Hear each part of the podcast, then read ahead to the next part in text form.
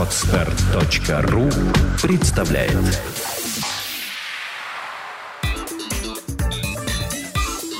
Black and White. Подкаст о практическом пиаре. Здравствуйте, меня зовут Ника Зебра, и вы слушаете подкаст о практическом пиаре Black and White. Это программа для практикующих пиарщиков, руководителей компаний и всех тех, кому интересен мир публичных коммуникаций. Сегодня у нас в студии Дина Лях, редактор интернет-порталов, блогер копирайтер. Здравствуй, Дина. Здравствуй, Вероника. Расскажи нам, пожалуйста, а что вообще входит в обязанности редактора портала? То есть чем непосредственно ты занимаешься?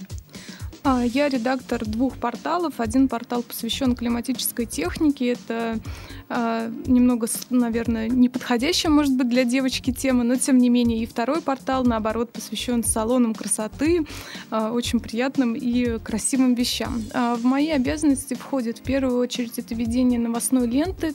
А на портале климатической техники Топ Климат это новостная лента отраслевая, то есть мы отслеживаем новости по нашей теме, делаем их рерайт и естественно, с указанием источника публикуем у нас и публикуем в нашей новостной рассылке. Кроме того, я пишу тексты для нашего портала, так как у нас а, основные посетители это люди, которые ищут себе технику, то мы пишем для них такие тексты, как выбрать, а, что это вообще такое, а, и так далее.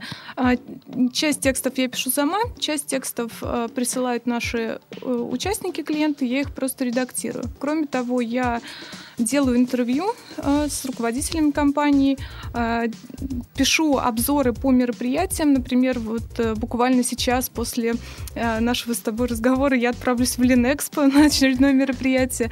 Вот. И кроме того, у нас есть такая тема как сообщество, куда я тоже периодически пишу, можно сказать, профессиональный блог. А вот это сообщество, оно находится также на портале? Да, это наше такое ноу-хау, сообщество, социальная сеть для специалистов а, климатической отрасли. Вот, что касается салонов красоты, там ситуация практически такая. Я пишу статьи про какие-то процедуры, чтобы люди понимали, что это такое, и размещаю, редактирую новости, с которой салоны красоты присылают.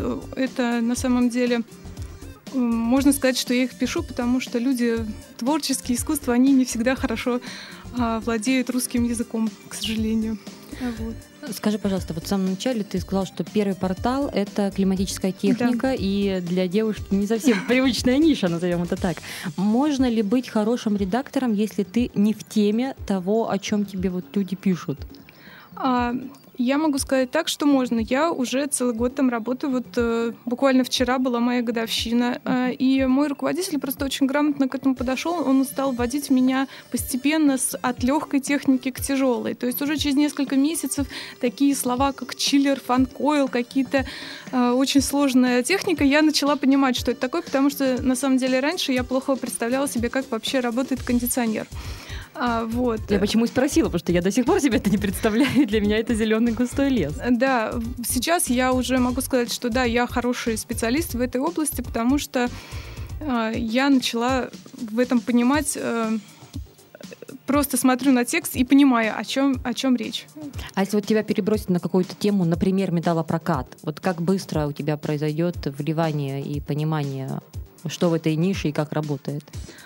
Я смогу сказать так. Вообще я начинала свою редакторскую деятельность с программ э, программного обеспечения для автоматизации торговых представителей. Так что мне уже даже металлопрокат не страшен.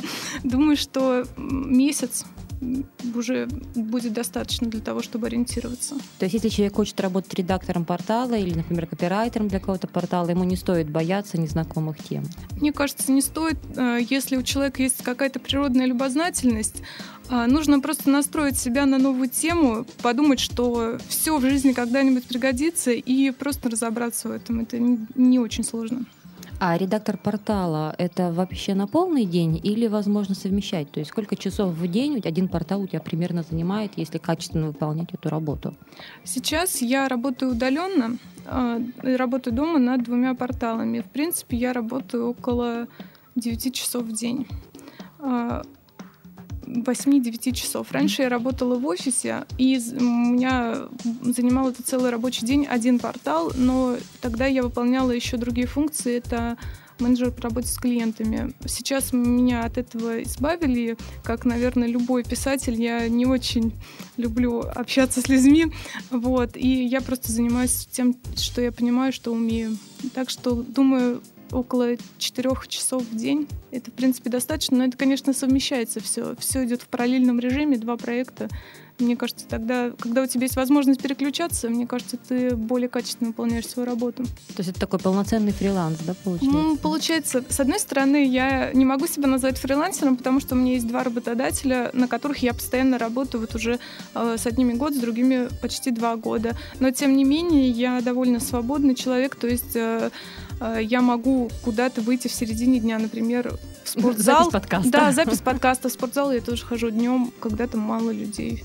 То есть какие-то плюсы у меня от фриланса все-таки есть. Скажи, пожалуйста, а в любом случае а, какой-то наступает момент, когда времени на оба портала не хватает с точки зрения подготовки материалов. Ведь э, лента новостей — это подразумевает собой определенное количество даже статей в день. Как привлечь сторонних авторов? Чем их мотивировать? Почему они вообще должны писать какие-то тексты вот тебе на портал? А, у нас на портале размещаются климатические компании, которые а, таким образом рассказывают о себе э, нашим посетителям. Дело в том, что по а, узким э, специализированным ключевикам мы на как бы высоких позициях. То есть если просто набрать кондиционеры в Санкт-Петербурге, да, выпадет очень много компаний, нашей там не будет. Но люди, которые ищут конкретные узкие какой-то, конкретную модель или, например, мобильный кондиционер, мы туда попадем. Вот. Когда я пишу, предлагаю компаниям написать для меня материал, я мотивирую это тем, что, во-первых, а, я поставлю в статье ссылку на их страницу на портале, то есть э, люди увидят, что эти э, компании действительно разбираются в теме, они умеют, они помогают, они пишут. Во-вторых, эта тема публикации попадет в рассылку, в которой около 8 тысяч подписчиков, то есть которые обратят на это внимание. Вот. Ну а и... в рассылке физические лица или тоже другие компании? А в рассылке у нас э, и физические лица, и компании, то есть очень много подписчиков, угу. как бы все сферы мы охватываем рассылкой. Вот, то есть это дополнительное продвижение. И именно это я и предлагаю авторам. Мне кажется, это достаточно, достаточно взаимовыгодно.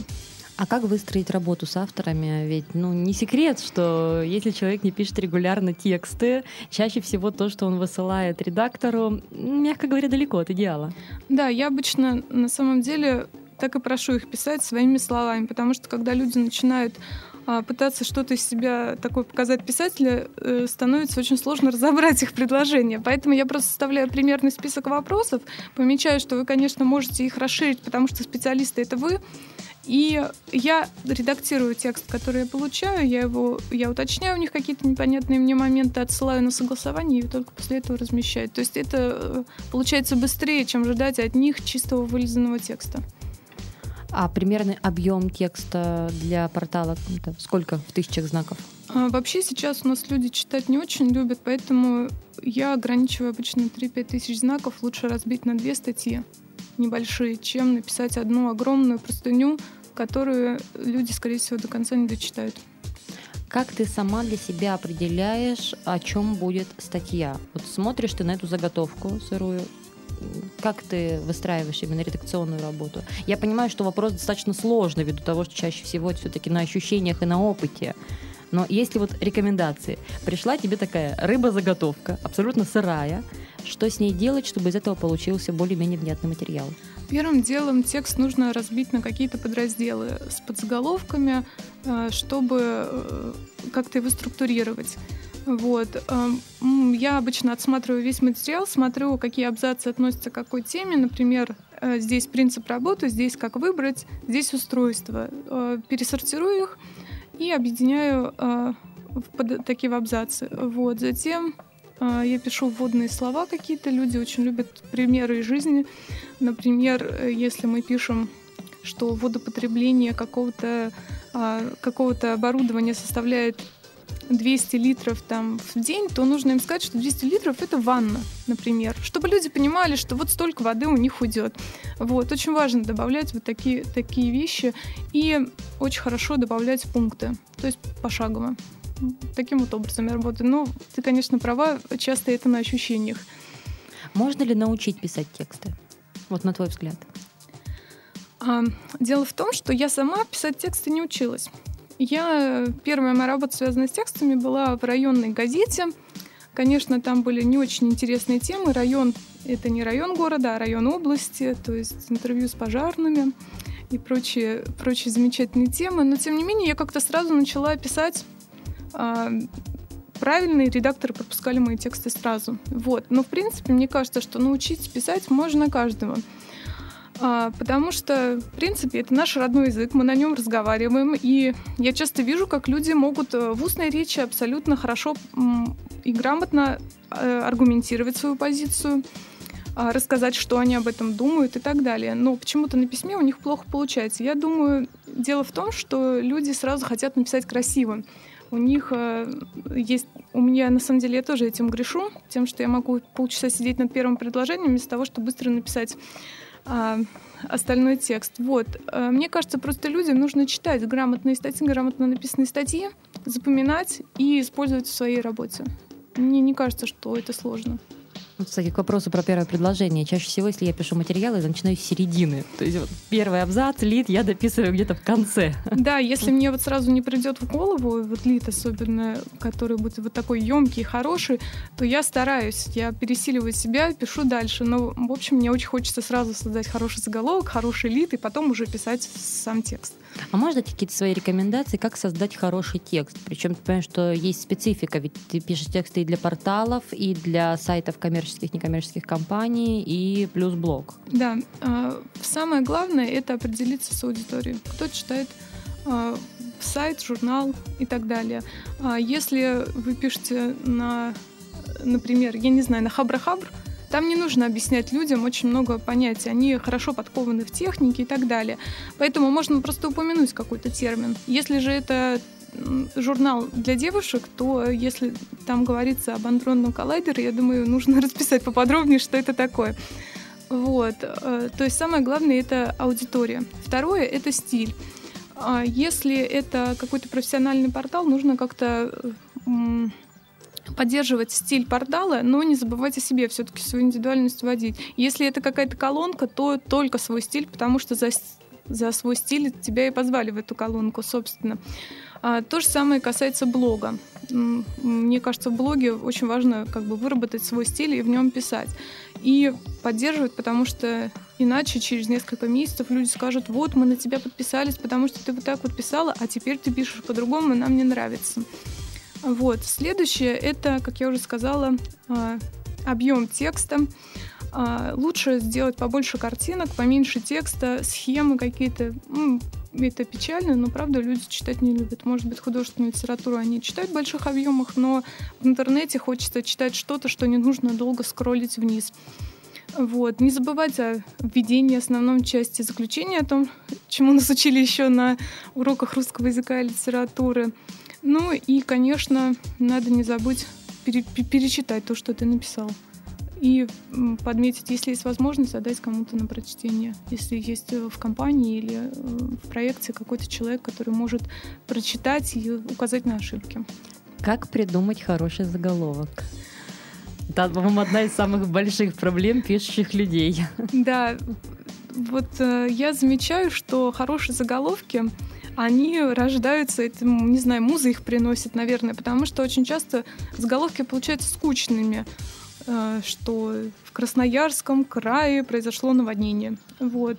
А, и я заметила, что очень часто заголовки в попытках сделать их креативными и живыми, они в какой-то в очень сомнительный юмор уходит. Вот, поэтому, честно сказать, я не могу дать рекомендации. У меня заголовки рождаются как-то сами в голове. То есть, если у меня не получается скреативить, я на самом деле беру просто обычный заголовок и пишу анализ рынка такого-то. Вот, мне кажется, э, лучше не доделать, не докреативить, чем перекреативить.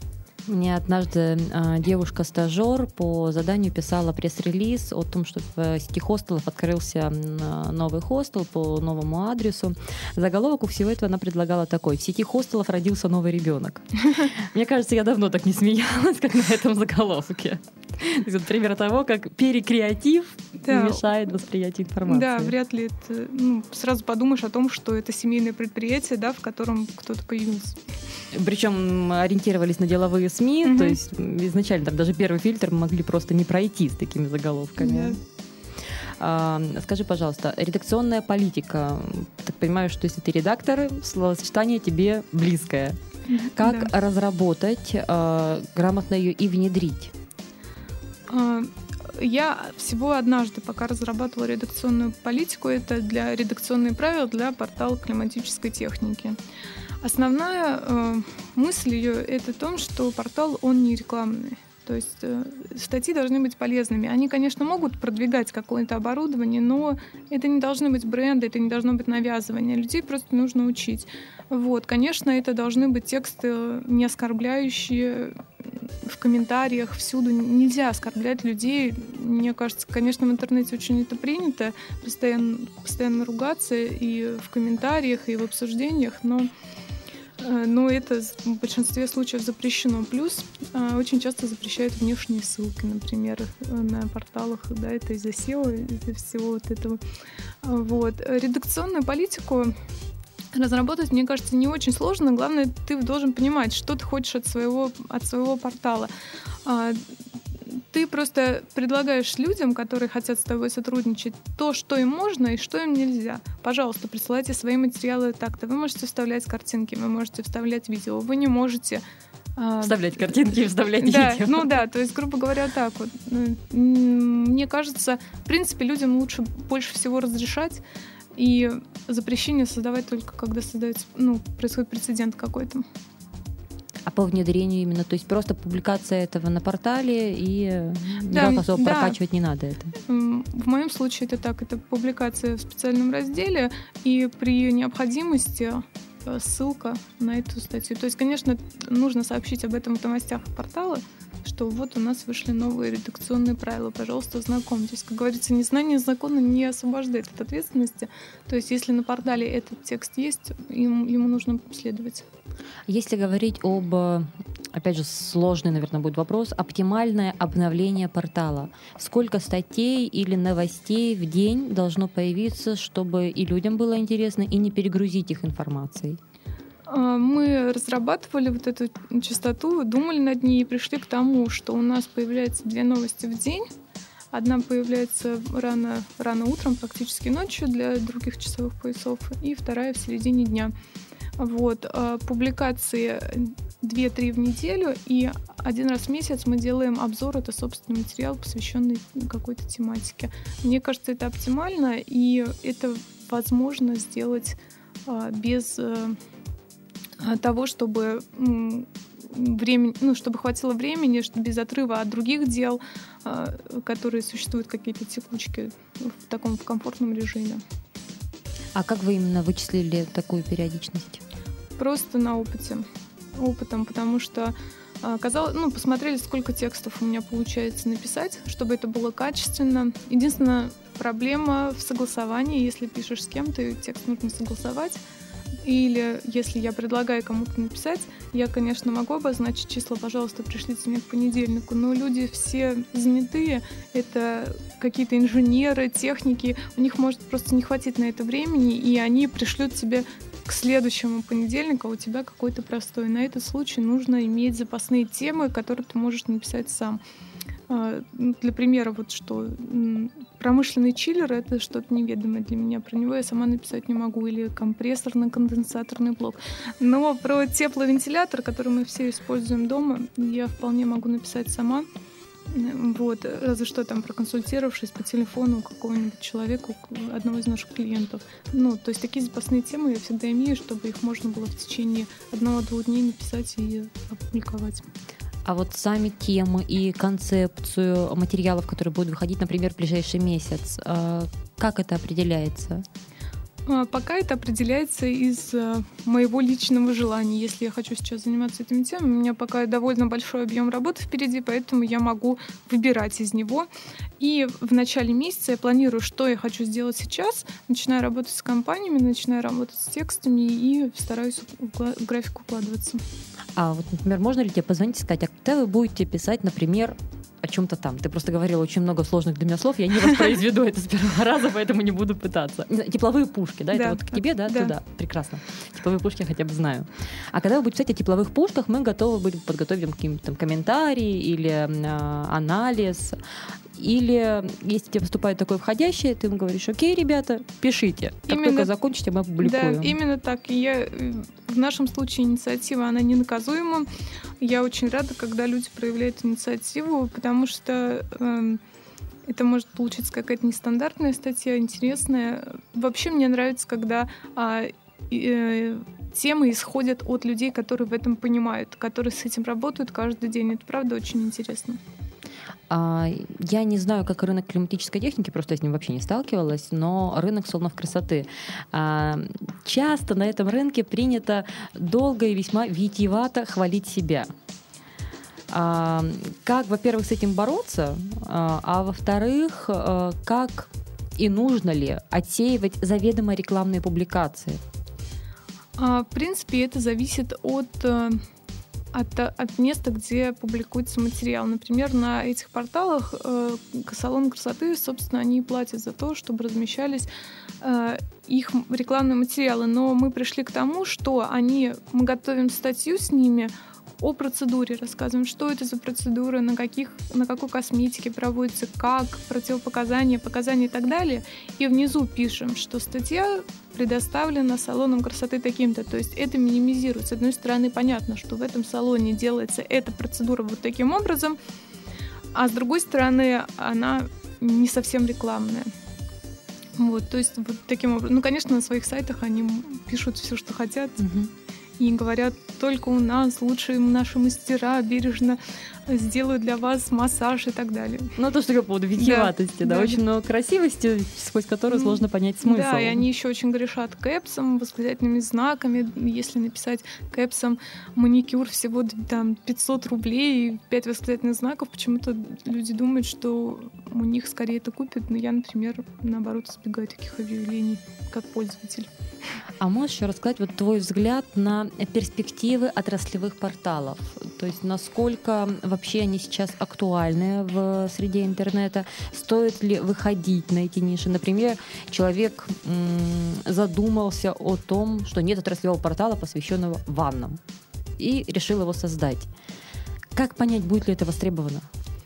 А, вообще, мне кажется, что отраслевые порталы — это будущее интернета, потому что сейчас столько много сайтов различных, посвященных тем же самым ваннам, что очень тяжело понять, открыть 10 вкладок и сравнивать у кого какая стоимость, какие размеры и какая доставка, очень сложно. На порталах отраслевых часто это все комбинируется, можно сравнить несколько моделей, можно сделать подбор по параметрам и так далее. Для меня, как человека, у которого не очень много времени, когда мне нужно что-то найти, я предпочитаю пользоваться такими агрегированными сайтами, как, например, для поиска билетов это Skyscanner. Я не хочу ходить по всем авиакомпаниям и смотреть, у кого что. Я выбираю на Skyscanner самый дешевый или самый удобный по времени вариант. Мне кажется, что сейчас в интернете столько мусора, э, и в которые по каким-то причинам выдаются в первой десятке в Яндексе и в Гугле, и тебе приходится через это все продираться, через эту чащу, что лучше бы уже были отраслевые порталы по каждой тематике. Упорядоченные, хорошие, красивые, которые облегчают жизнь всем. Не уверена, что вопрос к тебе, но не могу его не задать. Как монетизировать всю эту радость? Ведь, э, опять же, не секрет, что многие порталы закрываются после первого месяца, двух, максимум полгода, потому что время кушают, а денег не приносят. Монетизация — это, во-первых, плата за участие в портале. То есть, конечно, нужно сначала что-то предложить людям для того, чтобы они у тебя захотели разместиться.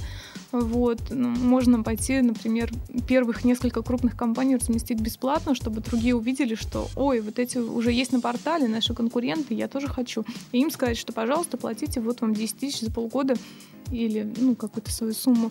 Вот. А плюс сейчас очень много занимаются какой-то поддержкой информационной, можно э, сотрудничать с выставками, продвигать себе там обмен ссылками, баннеры, продавать баннеры, например. Мне кажется, так. То есть главное это привлечь туда людей, профессионалов, чтобы у тебя было какое-то профессиональное наполнение.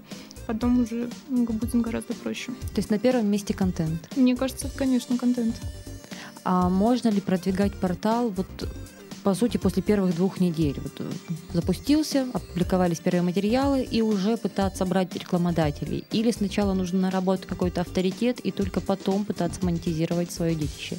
Честно говоря, я никогда не работала в проектах с самого начала. Я приходила уже в готовые проекты, которые несколько лет существовали, поэтому не могу сказать. Но мне кажется, что почему бы нет, мне кажется, нужно пытаться делать сразу. Чего ждать? Ну, где этот порог? Сколько нужно ждать? Два месяца, три, полгода? Непонятно. Лучше попробовать сразу. В крайнем случае вам просто скажут нет. А, ты пишешь тексты и для портала, и для коммерческих сайтов. То есть то и другое можно обозвать громким словом копирайтинг. Да. А, что почитать вообще можно было бы на эту тему? То есть если человек сомневается в своих способностях с первого раза написать текст, он хотел бы найти информацию. Как ему теоретически подковать себя?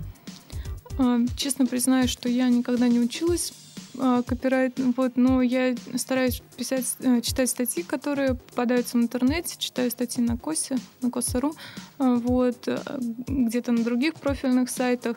Вот, мне кажется, главное это много читать, много читать и подсматривать. Вот недавно вышла книга Остина Клеона э, «Воруй как художник», а, можно воровать как писатель, можно подсматривать чужие обороты, какие-то слова. Просто э, русский язык, он настолько велик и могуч, что все слова мы просто не можем использовать. И часто получается так, что а, человек использует одни и те же обороты во многих статьях, э, как слова-паразиты. Я за собой такое часто замечаю, стараюсь бороться.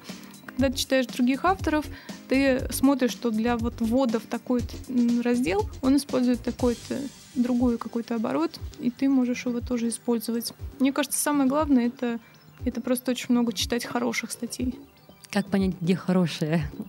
Э, посмотреть, что рекомендуют авторитеты. Можно спросить у кого-то. Я думаю, вот если у тебя кто-то спросит, где почитать хороший текст, ты не думаешь, что ты откажешь человеку в ссылочке. Дин, дальше будет небольшой блиц-опрос, то есть вопросы, которые мы задаем большинству наших гостей. А, на твой взгляд, э, самое важное качество для редактора портала? Занудство. Почему? Нужно быть очень въедливым, занудным и э, как говорится, делать нужно хорошо, потому что плохо получится само по себе. Э, ну, в определенный момент ты достигаешь какого-то профессионального уровня, что даже не очень вкладываясь в проект, ты сделаешь его на приемлемом уровне, который для большинства людей будет действительно, действительно приемлем. Но для себя ты понимаешь, что ты можешь лучше, и поэтому нужно быть вот таким вот занудой, перфекционистом и делать все всегда хорошо. Самый главный плюс в твоей работе? Э, это свободный график. А самый главный минус?